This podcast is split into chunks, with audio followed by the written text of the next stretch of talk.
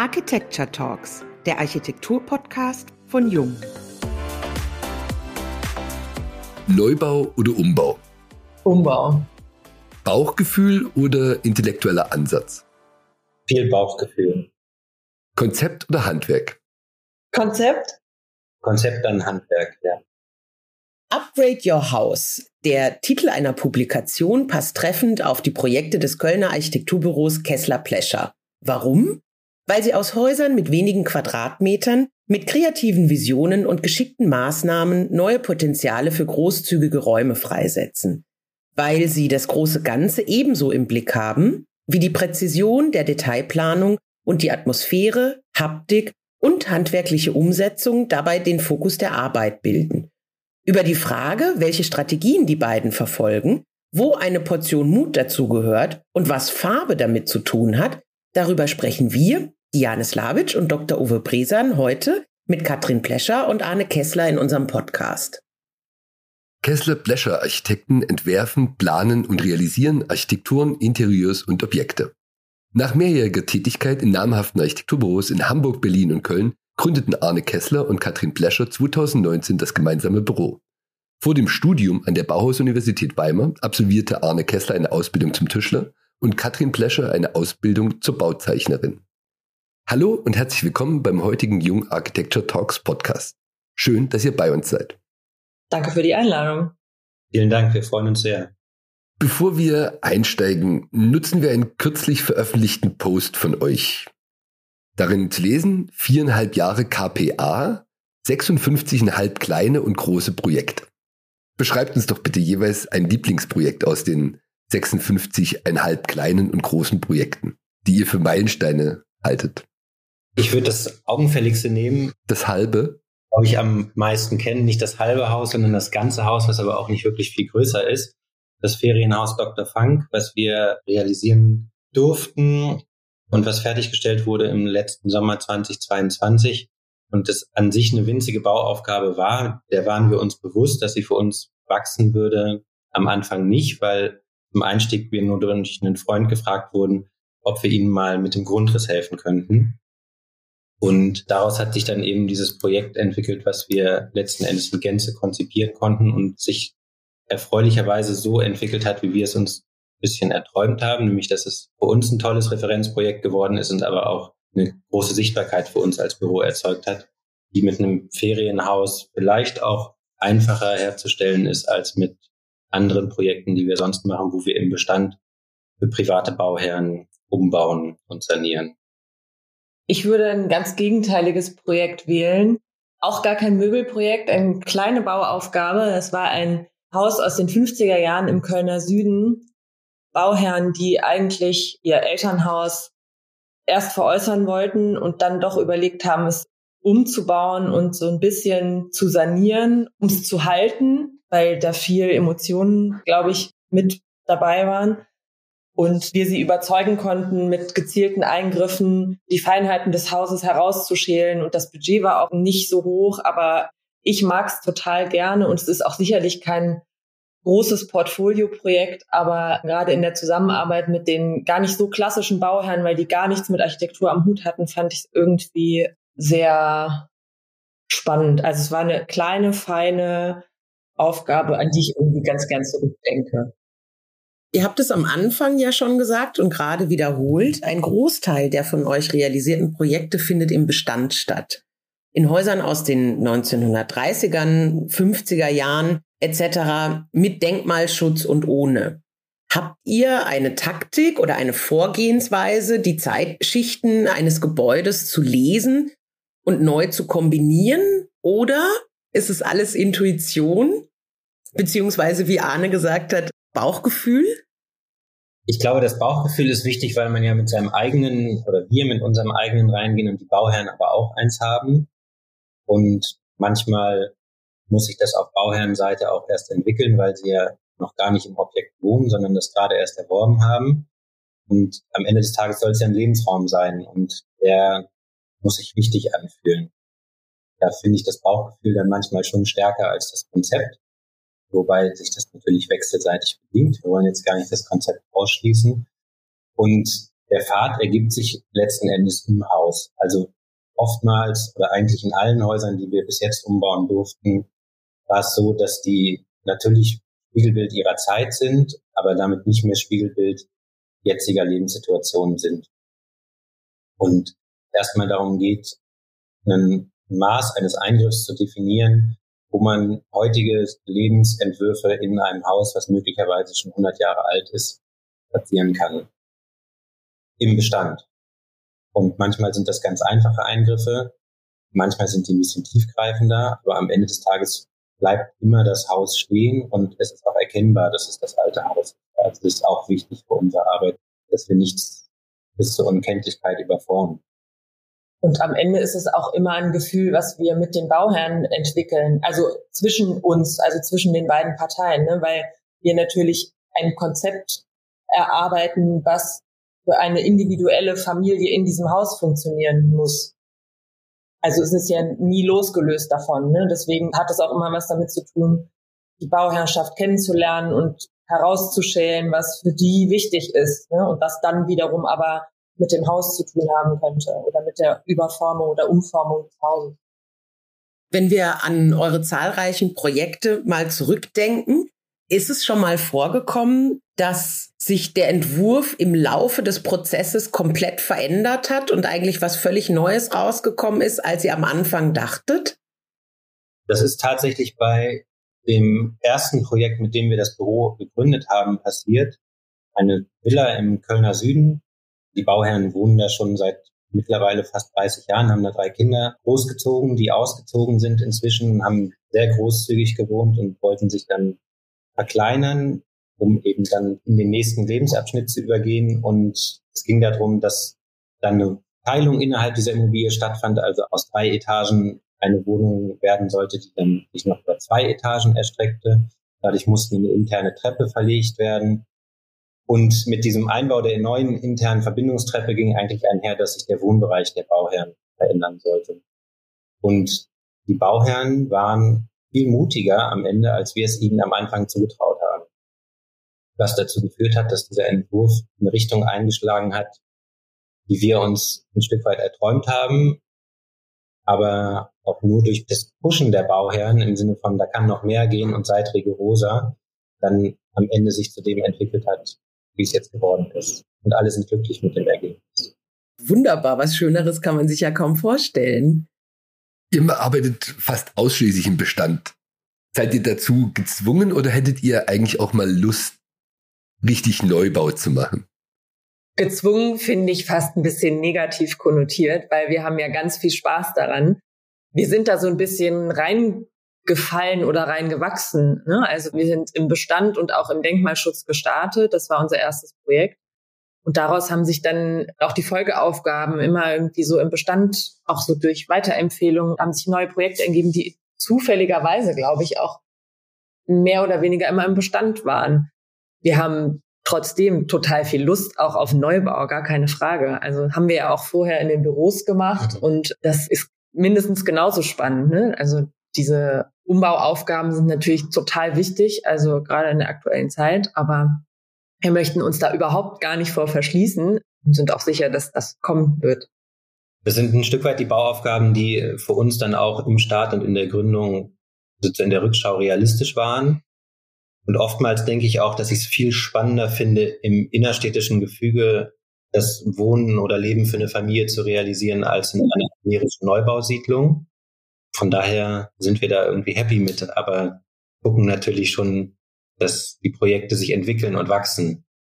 Die Arbeit im Bestand hat ja viel dann auch mit den Innenräumen zu tun. Und für so klassische Hochbauarchitekten von der Bauhaus-Universität arbeitet ihr tatsächlich sehr viel mit Materialien, Oberflächen, Farben im Innenraum. Was leitet euch dabei an? Gerade für das Thema Farbe, was ja bei euch eine zentrale Rolle spielt. Woher nehmt ihr die Kreativität? Was sind eure Ansätze, eure Konzepte da dahinter? Das ist tatsächlich immer Prozess und auch nicht in jedem Projekt so, dass es sich bis zum Ende durchsetzt und durchträgt. Was wir, glaube ich, schon versuchen, ist Architektur immer über den Hochbau hinaus zu denken. Also wir entwerfen von vornherein mit Möblierung und oftmals wird dann die Möblierung auch das raumtrennende Element. Und wir hatten bis jetzt fast immer das Glück, dass die Bauherren diesen Weg mitgegangen sind, weil sie die Möblierung in fast allen Räumen als integralen Bestandteil der Architektur dann auch verstanden haben. Und der Pfad der Farbe ist dann manchmal eine Möglichkeit, Akzente zu setzen an Stellen, wo eigentlich gar kein Geld für besonderes Material da ist. Also zum Beispiel in dem Ferienhaus, was wir eben schon erwähnt haben, da war gar kein Budget da und dann ist es halt Sperrholz und grüne Wandfarbe, was den Raum zu dem macht, dass er jetzt am Ende geworden ist. Bei dem Umbau in Marienburg, über den wir eben schon gesprochen haben, war es so, dass wir über die Farbe es geschafft haben, ein vereinigendes Element für diese drei Elemente, Treppe, Küche und den raumtrennenden Schrank zu schaffen. Und diese Teile dadurch ein Ganzes geworden sind, was dem Bestand und den Materialien und Oberflächen des Bestands entgegensteht und wir da uns auch ganz bewusst entschieden haben, eben nicht mit einem Material, sondern durch die Farbe einen Kontrast zu schaffen. Und ganz oft ist es ja auch gerade in diesen Umbau, Bauvorhaben, die Hülle ist gegeben, die Räume sind größtenteils gegeben. Also da arbeiten wir natürlich viel mit einer Anpassung im Grundriss, ne, dass sich da einfach neue Raumkonfigurationen ergeben. Aber ganz oft ist es auch gerade in dem Wechselspiel mit der Bauherrschaft so, über Farbe eine Identifizierung mit diesem Haus noch mehr herausschälen zu können. Ne? Also es gibt nicht nur einen Holzboden und weiße Wände und alles wird neu gemacht, sondern wir versuchen auch darüber eine Besonderheit in dem Haus zu kreieren, dass die Bauherren sagen, das ist unser Haus, wir haben eine pinke Küche, die hat sonst niemand und die passt hier genau aus den und den Gründen rein. In die Richtung geht's natürlich auch. Aber vielleicht das noch ergänzend geht's uns auch am Ende mehr um Atmosphäre als um Farbe. Ja. Mhm wir sind gar nicht die Architekten, die als erstes mit dem Farbtopf oder mit dem Farbbecher mhm. ins Projekt gehen, sondern wir reden sehr früh und viel mit den Bauherren darum, was die Räume eigentlich sein und ausstrahlen sollen. Das kann dann Polier sein oder Vollholz, das kann aber auch eine Farbe sein. Wenn man sich eure Projekte anschaut, und wir haben ja jetzt schon darüber gesprochen, dann geht es eben viel um Farbkonzepte, Details, vielleicht unterschiedliche Maßstäbe. Wie erklärt ihr euch eure Faszination für diese Maßstäbe und Themen vom Detail bis zum Haus oder wenn wir es anders ausdrücken möchten, vom Erfindungsreichtum bis zur handwerklichen Ausführung? Würdet ihr sagen, das stammt so ein bisschen aus eurem beruflichen Werdegang heraus, also aus der Ausbildung Tischler, Bauzeichnerin? Oder hat sich das auch im Laufe des Studiums entwickelt für euch? Im Studium nein, also klares Nein. Im Studium haben wir Entwürfe bearbeitet, von denen wir heute wahrscheinlich gar nicht mehr unbedingt träumen. Denn natürlich wäre es toll, mal eine Kirche oder einen Hochschulbau zu realisieren, aber das ist auch in genauso weiter Ferne. Das kommt eher aus unserer Ausbildung. Die Katrin hat die Ausbildung zur Zeichnerin gemacht. Ich habe Tischler gelernt. Wir haben also, bevor wir angefangen haben, Architektur zu studieren, waren wir im Detail verhaftet und haben dadurch auch eine Arbeitsweise gemeinsam dann entwickelt, die auch in einem sehr detaillierten Maßstab anfängt. Und dann kommt natürlich dazu, dass wir in diese Projekte, die wir bearbeiten, eingewachsen sind auf eine Art und Weise, dass wir natürlich eine Handschrift hinterlassen wollen. Und wir sind im Stand, ganz viel steht schon von dem Haus. Und dann hat es sich für uns bewährt, die Dinge eben auch bis zum Ende und bis ins Detail zu betrachten um die Sachen auch wirklich auszuformulieren und dahin zu bringen, wo sie landen. Weil wenn wir die Bauteile nicht qualifizieren, dann werden sie nachher einfach zusammengestückelt und das Ergebnis, was möglicherweise nicht mehr viel mit dem zu tun hat, wie wir das Haus uns vorgestellt haben. Das Handwerk und das Detail ist ein Teil eurer Arbeit. Wenn man eure Webseite anschaut und die sozialen Medien, die ihr bespielt, dann zeigen sich da ganz oft wunderschöne Zeichnungen und fantastische Modelle, die quasi jetzt mal das Entwurfskonzept im übergeordneten Maßstab darstellen. Wer von euch baut die? Wer zeichnet? Und warum sind euch diese Ausdrucksformen so enorm wichtig? Wir hatten und haben tolle Mitarbeiterinnen, die uns dabei sehr helfen. Im Umkehrschluss heißt das, dass wir selber das zu selten schaffen, das in der Tiefe auszuarbeiten.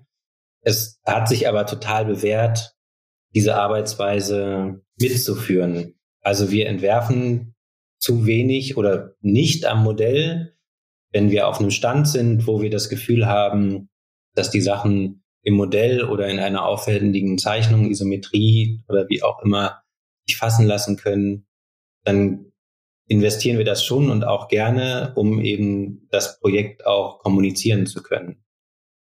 Also zuerst auch mal intern und mit den Bauherren, bevor wir es dann am Ende raustragen. Also die Sachen entstehen in der Regel nachträglich, nachdem der Gedanke gefasst ist, nachdem der Entwurf steht. Das sind keine Arbeitsmittel für euch. Das Arbeitsmittel ist die Skizze.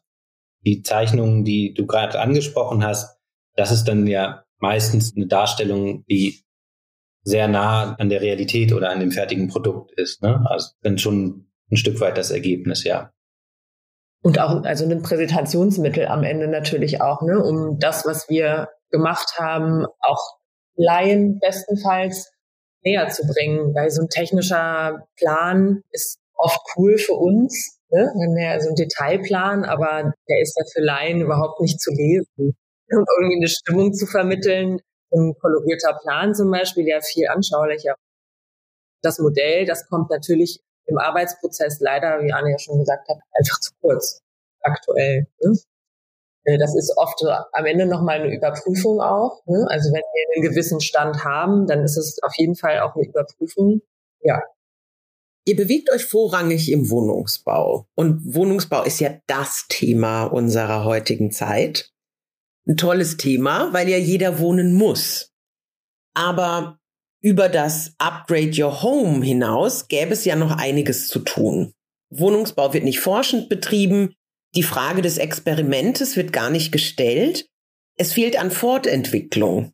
Welche Strategie würdet ihr vorschlagen aus eurer Erfahrung heraus?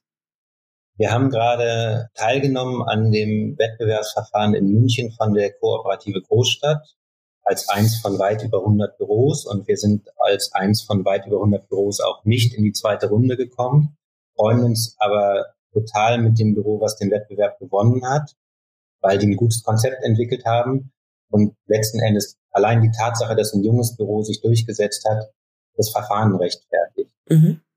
Natürlich nicht gut, wenn 100 vorwiegend junge Büros in so einen Wettbewerb gehen und umsonst arbeiten. Aber es ist trotzdem aus dem Moment heraus gut, dass es wenigstens diesen Wettbewerb gibt, in dem wir uns messen und zeigen und bestenfalls, ich hoffe es sehr für die Kolleginnen, dann auch bis zum Auftrag bekommen. Und das Wettbewerbsverfahren ist einfach ein Weg, über den dieser Pfad wieder aufgenommen werden kann. Der muss sich natürlich öffnen. Und der kann sich nur öffnen, indem die Einschränkungen abnehmen, die Verfahren zugänglicher werden und auch in einer Menge zugänglicher werden, dass es Sinn macht, an ihnen teilzunehmen. Katrin, möchtest du was ergänzen? Ich habe mich gerade tatsächlich gefragt, ob deine Frage auch ein bisschen auf was anderes hinaus zielte, nämlich was man im Wohnungsbau verändern kann. Also nicht nur über Wettbewerbe, an denen auch junge Büros teilnehmen dürfen, sondern auch, was man zum Beispiel mit Bestandsbauten machen könnte, ne, um den Wohnungsmangel in Deutschland irgendwie in den Griff zu bekommen. Es wird unsere zukünftige Aufgabe sein, ja. Genau richtig. Und da passiert ja gefühlt gar nichts. Habt ihr irgendwie Vorbilder oder gibt es Länder für euch, bei denen ihr sagen würdet, die sind viel weiter als wir? Also ja, natürlich. Wenn du das Forschende ansprichst, dann ist die Schweiz das Paradebeispiel, was so wie wir es mitbekommen, was dann vielleicht eher das Experiment angeht, gucken natürlich alle immer nach Belgien vorrangig, vielleicht nach Holland. Ich glaube, dass in Frankreich auch viel passiert, aber so ein bisschen unterhalb des Radars, zumindest aus unserer Wahrnehmung. Und im Gegensatz dazu passiert in Deutschland halt einfach wahnsinnig wenig.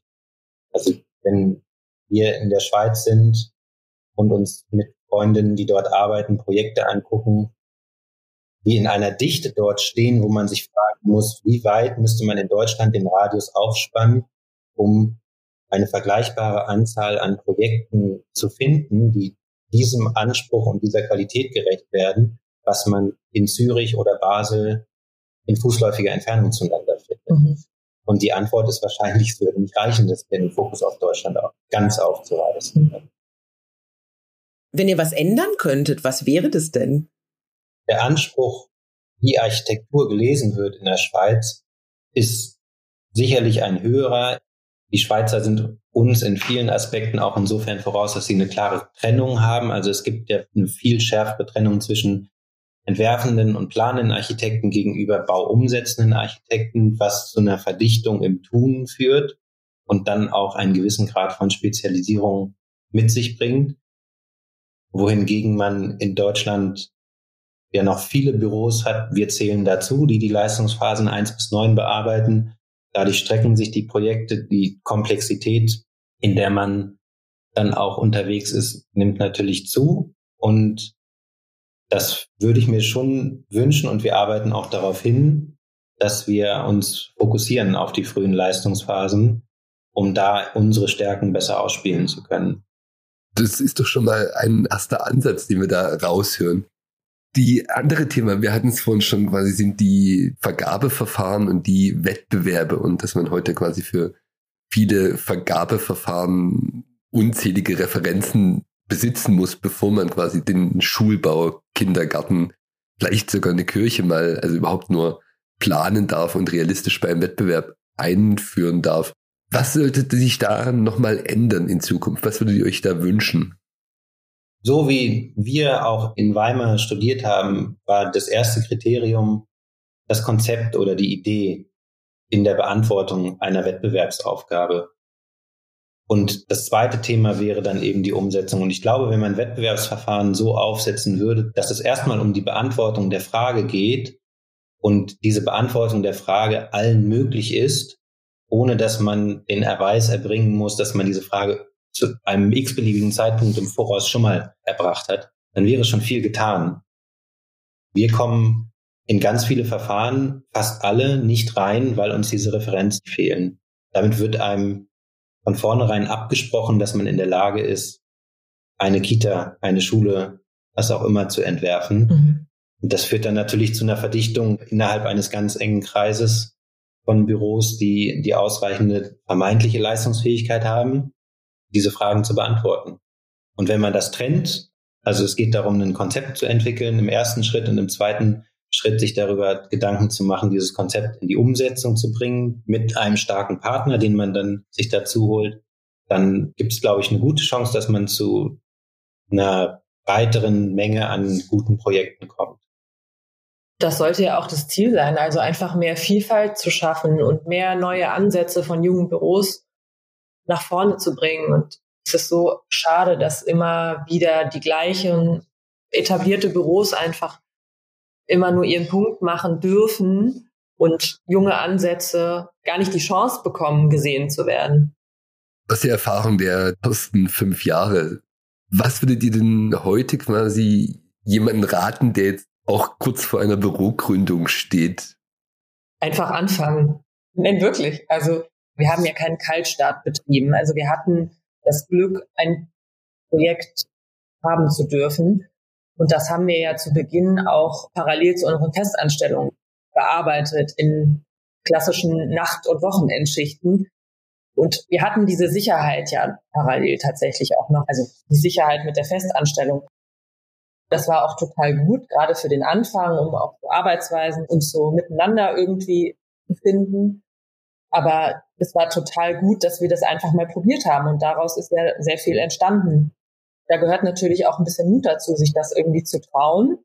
Aber ich finde das nach wie vor total gut, dass wir das so gemacht haben.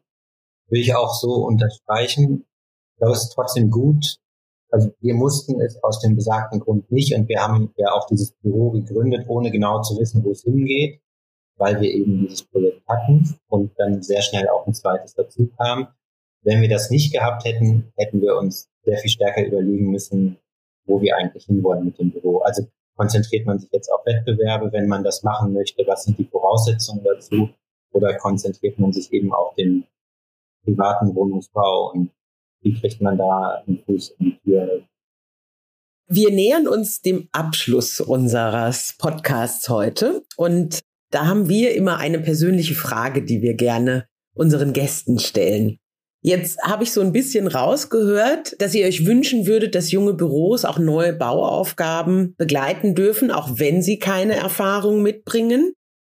Wenn ihr jetzt einen Wunsch frei hättet, welche Bauaufgabe wäre das? Wir sind uns, glaube ich, relativ einig. Ich weiß, wir hätten große Lust, im Umbau eine Umnutzung zu planen oder zu realisieren, also einen Büroturm in einen Wohnungsbau umzunutzen, weil es einfach die Zukunft sein sollte. Das ist das eine. Und vielleicht magst du noch was anderes sagen? Ich glaube, das ist das, wo mhm. wir beide gerade hingucken, was wir uns wünschen würden, was so als nächstes oder übernächstes Projekt hier gerne durch die Tür kommen darf, ja. Es hören genügend Leute zu, ich bin mir sicher. das kommt als nächstes durch die Tür.